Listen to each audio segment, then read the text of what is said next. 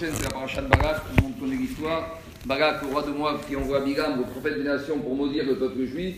Et au lieu de le maudire, il revient à revenir. D'ailleurs, vous savez que Barak et Bilam, c'est pas par hasard qu'ils se sont associés. Parce que quand vous prenez la fin du mot Bilam, c'est Aïn, Nem. Et quand vous prenez la fin du prénom Barak, c'est Lamed, Kouf. Et quand vous associez les deux, ça fait Amalek. C'est-à-dire que Barak et Bilam, c'est ce que il dit, Barak et Bilam, c'est pas par hasard qu'ils sont devenus copains. Les deux, ils se sont associés, entre guillemets, pour donner, prendre le mauvais côté d'Amalek pour maudire le peuple juif. Mais on verra ça à prochain. Mais pour l'instant, Barak, il appelle Bilam, et Bilam, il vient, et au lieu de maudire le peuple juif, il le bénit. Et parmi les brachot, il dit comme ça Enham keravi yakum. Le peuple juif, il se lève comme un léopard. Vecharit nasa. Et il se dresse comme un lion. Qu'est-ce que ça veut dire? Est-ce que le peuple juif, ça veut dire que c'est des guerriers? Explique Rachid. Les juifs, ils se lèvent le matin tôt, comme léopard pour aller où? À la synagogue. Pourquoi ils se lèvent tôt le matin pour attraper les mitzvot? Gulbosh Tarit, pour mettre le Tarit, les Tfilin, et pour lire le Kriyat Shema. Donc, vous voyez bien qu'ici, il ne s'agit pas d'une louange faisant référence aux capacités guerrières du peuple juif, mais hier soir on a fini Shabbat, on était chez nous à 11h30 minuit, et ce matin à 7h30 il y a déjà des juifs à la synagogue pour mettre les et les tarit. Ça, c'est ce qu'il a dit Bilam à tu sais, tant qu'ils se comporteront de cette manière-là, tu y arriveras. Donc par rapport à ça, une question d'Alacha et Maasé, question, comme on a l'habitude tous les matins de parler de problèmes financiers entre un homme et son prochain.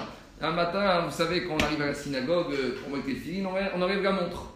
Et un matin, il arrive, il arrive à la synagogue, il enlève sa montre et il avait une belle montre, une montre de grande valeur, donc il la pose sur son siège. Et voilà qu'arrive Shimon, et Shimon il se met à côté de lui, bien sûr, il s'assoit et il commence à mettre son talit. Et vous savez, il y en a quand ils mettent leur talit, ils font ça de façon discrète, mais il y en a, ils prennent beaucoup de place et beaucoup de volume. Et il met son talit, et en enfilant son talit, paf, deux minutes après, à talit, on voit que la montre de grande valeur se retrouve par terre, cassée en mille morceaux. Bon, alors Reuven, il voit Shimon, voir Shimon, il dit écoute, euh, tu m'as cassé un montre, euh, paye. C'est comme dans tout, donc je prends un marqué, quand un juif fait un dommage à un autre, on doit réparer. Il lui a dit tu m'as fait un dommage, rembourse-moi un montre. Il lui a dit il y a un principe dans la Torah qui dit Amotsi mechavero Si tu veux que ton ami il te donne quelque chose, il faut que tu amènes la preuve qu'il est responsable du dommage. Prouve-moi que c'est moi qui ai fait tomber ta montre en mettant mon tarit. Peut-être qu'elle est tombée toute seule. Alors on lui dit, mais attends, on était tous là. Il y a deux minutes, elle était sur la chaise, tu as mis ton tarit, une minute après, elle est par terre. Il a dit, ça c'est très bien, c'est des spéculations intellectuelles, mais amène-moi deux témoins qui ont vu la scène, amène-moi la preuve que c'est moi qui ai fait tomber ta montre. Il dit, mais j'ai pas, tout le monde est en train de prier, on n'est pas là en train d'observer. Oui, t'as pas de preuve, t'as pas de preuve, je peux rien faire pour toi. Alors il y avait, ça a commencé bien sûr, le ton a commencé à monter. Alors il y en avait dans la synagogue, il a eu une idée. Qu'est-ce qu'il a dit? Il a dit, tu sais quoi? On va rejouer la scène. C'est-à-dire que tu vas, Shimon, ressortir, enlever ton fini. Réhouven, tu vas venir, tu vas poser ta montre. Shimon, tu vas arriver, tu vas enlever ton manteau comme tu as fait, tu vas te mettre au même endroit où tu étais, tu vas remettre ton talit et on va voir si la montre elle tombe. Donc Shimon, il arrive, il remet son talit, il refait la scène avec les mêmes mouvements, on lui explique bien qu'il faut faire comme il a fait. Et à nouveau, là, on voit, tout le monde voit que la montre elle tombe. Alors, Shimon, il, il dit à Shimon, ça y est, tu vois, paye. Il lui a dit, mais c'est pas une preuve. Peut-être cette fois ça s'est passé comme ça, peut-être il y a 10 minutes, c'est pas comme ça. T'as une preuve? Non, il dit pas de preuve, tu payes pas. Bon. Ils ont été chez le Rav, et le Rav, malheureusement, il a donné raison à Shimon. Pourquoi? Parce qu'il y a un principe qu'en matière de dîner un motzi mechavero, c'est une règle. Celui qui veut sortir de l'argent de son ami, il doit amener des preuves. C'est quoi des preuves dans la Torah Normalement, c'est deux témoins.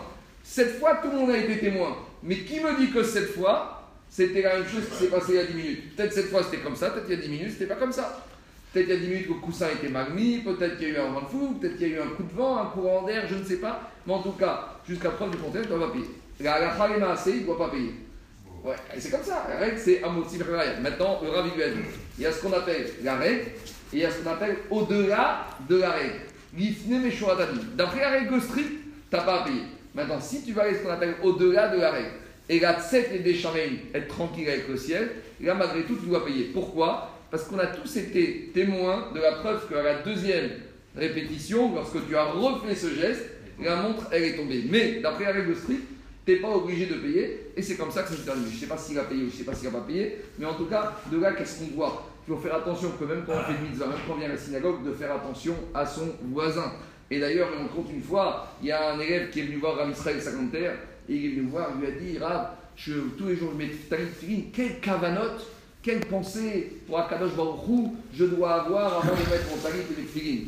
Il lui a répondu à Saganter, tu dois avoir comme pensée que quand tu mets ton talit, tu ne vas pas déranger ton voisin. Si déjà tu as cette cavana-là, c'est déjà pas mal. Plutôt que de chercher des grandes cavanotes, vous savez, il y en a qui cherchent des grandes choses, mais le basique, le rapport autrui, il est catastrophique. Dans le même ordre d'idée, on raconte qu'une fois, il y a un élève, il est venu voir le rabbi de Gour, son rabbi, et il lui dit Rabbi, j'ai un grand problème. Il lui a dit C'est quoi ton problème? Il a dit J'ai eu un petit garçon il y a quelques mois, il y a un an. Il dit C'est pas un problème, c'est une, grande joie. Il a dit Oui, mais je sens que cet enfant, il a déjà un an, mais je sens que c'est un futur géant dans le clan Israël. Je veux que vous me donniez des conseils d'éducation.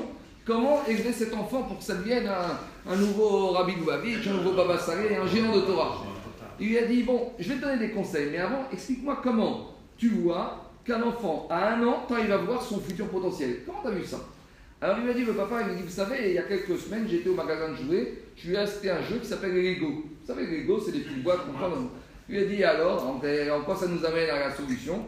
Il a dit, ben, vous savez, quand je rentre dans sa chambre, il joue dans son parc, dans son lit, et il prend un Lego, il le met là, et un autre Lego, il le met là. Il lui a dit, alors, que ça veut dire? Il a dit, j'ai compris que déjà à l'âge de un an, il veut mettre les. Alors, qu'est-ce que vous avez conseil comme donner? À me donner comme conseil? Il lui a dit, tu sais ce que je vais te donner comme conseil? Déjà, au lieu de faire ta prière à la maison tous les matins, va faire ta prière à la synagogue. Dit, parce que si ton enfant à l'âge d'un an, il connaît déjà les filines, c'est-à-dire que tous les jours il te voit à la maison avec les filines. Ta place, c'est pas à la maison, ta place, c'est à la synagogue. Tout ça pour dire que des fois, on cherche des grandes cavanotes pour venir à la vie terrestre, et à aller chercher les grandes choses, respecter son autrui, Ben Adam, Gachavero, faire attention à gauche, à droite, qu'on n'empiète pas sur son domaine. Voilà, après, il y a une dame qui est là d'Israël, elle vient avec des recommandations.